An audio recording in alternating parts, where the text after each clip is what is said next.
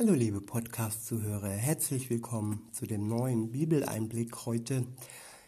Ich habe heute für euch einen Psalm ausgesucht und zwar ist es der Psalm 98.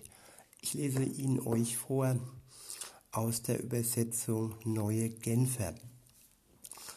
Der Psalm ist überschrieben Jubel über Gott, den Retter. Los geht's ab Vers 1, dort steht, ein Psalm singt dem Herrn ein neues Lied, denn er hat Wunder vollbracht. Allein seine starke Hand, sein heiliger Arm brachte die entscheidende Hilfe. Der Herr hat gezeigt, dass er Rettung verschafft. Vor den Augen aller Völker ließ er offenbar werden, wie er Heil schenkt.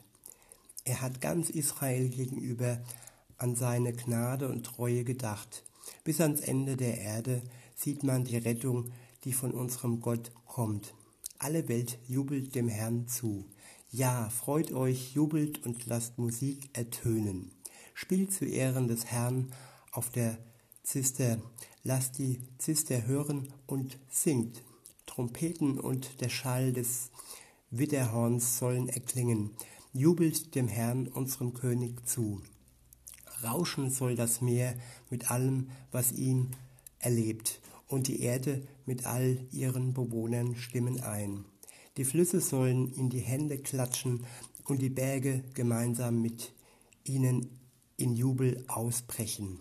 Wenn der Herr kommt und auf der Erde Gericht zu halten, er wird die Welt gerecht richten und über alle Völker ein Urteil sprechen, durch das sich seine Aufrichtigkeit zeigt.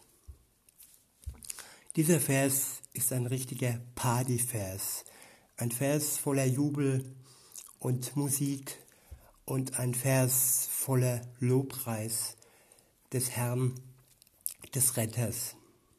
In, äh, in, ähm, sorry, in Vers 2 heißt es, der Herr hat gezeigt, dass er Rettung verschafft. Vor den Augen aller Völker ließ er offenbar werden, wie er Heil schenkt in Vers 3, er hat ganz Israel gegenüber an seine Gnade und Treue gedacht. Bis ans Ende der Erde sieht man die Rettung, die von unserem Gott kommt. Und das sind wirklich tolle Worte, dass wirklich gewiss ist, dass die ganze Welt, die ganze Erde sehen wird, dass von Gott Rettung kommt.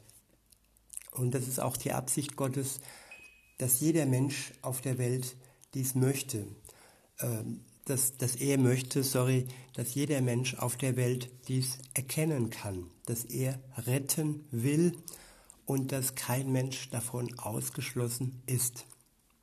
Und bevor dies alles nicht geschehen ist, bevor nicht jeder Mensch auf der Welt erkannt hat, dass Gott ihn retten möchte, wird das Ende der Welt nicht kommen.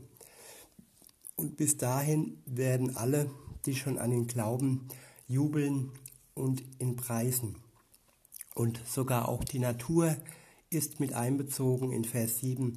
Rauschen soll das Meer mit allem, was in ihm lebt, und die Erde mit all ihren Bewohnern stimmen ein. Die ganze Schöpfung soll Gott zujubeln.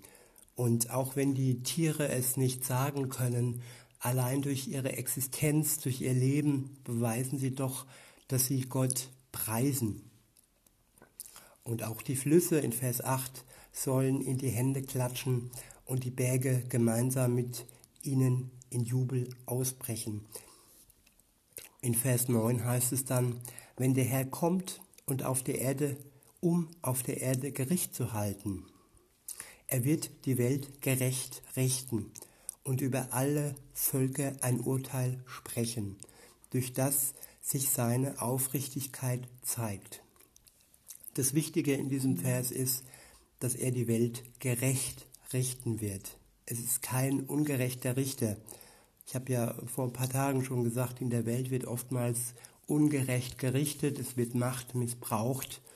Viele Richter sprechen nicht im Sinne von Gott ihre Urteile, aber er ist ein gerechter Gott und er wird die Welt gerecht richten und über alle Völker ein Urteil sprechen durch das sich seine Aufrichtigkeit zeigt.